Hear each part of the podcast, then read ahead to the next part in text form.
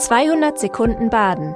Herzlich willkommen zum Nachrichtenpodcast der Badischen Zeitung. Die Nachrichten am Montag, den 26. Februar. Der SC Freiburg verliert Spiel gegen Augsburg.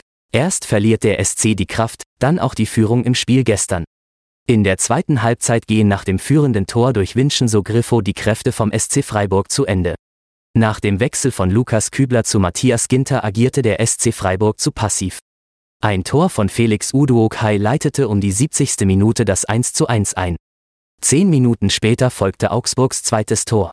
Durch die Niederlage verliert der SC weiter Anschluss im Kampf um die internationalen Plätze. Erste Wasserstofftankstelle im Kreis Breisgau-Hochschwarzwald ist in Planung. Mit Fördergeldern von über 2 Millionen Euro wird in Hartheim eine Wasserstofftankstelle geplant. Das Gas könnte künftig im Gewerbepark Breisgau produziert werden. Bis 2026 soll die Wasserstofftankstelle auf dem Autohof Hartheim-Bremgarten an der A5 in Betrieb gehen. Der Kreis treibt das Thema Wasserstoffproduktion voran. Noch ist kein Investor gefunden, das Gespräch mit relevanten Akteuren läuft aber laut Landesbeamten Martin Barth. Bis April soll sich ein neuer Sachstand ergeben.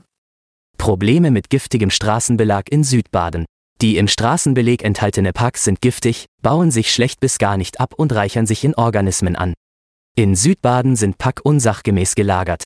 Auch in Bernau bereitet Straßenbelag Probleme. Das Regierungspräsidium Freiburg versendet jetzt an Kreise ein Schreiben zum Umgang mit schadstoffhaltigem Straßenaufbruch, so die Behörde in Bernau. Öffentlich gemacht wurde die Schädlichkeit von Pack in Südbaden durch Umweltschützer 2023. Der Umgang damit bereitet Orten wie Bernau und Rheinfelden große Kosten.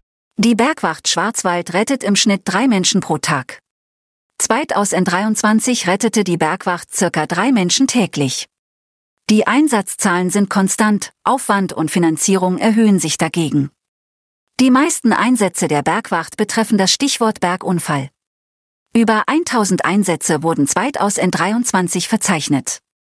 Die Bergwacht fordert von den Krankenkassen mehr finanzielle Unterstützung. Bisherige Finanzierungslücken werden durch Spenden gedeckt.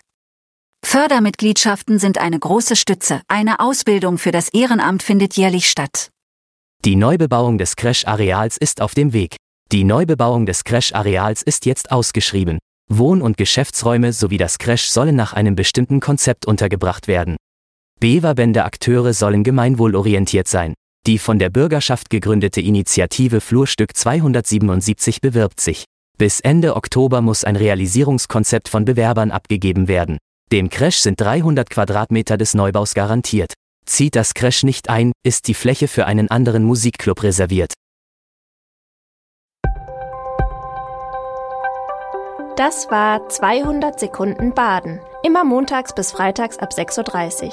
Aktuelle Nachrichten rund um die Uhr gibt's auf der Website der Badischen Zeitung badische-zeitung.de.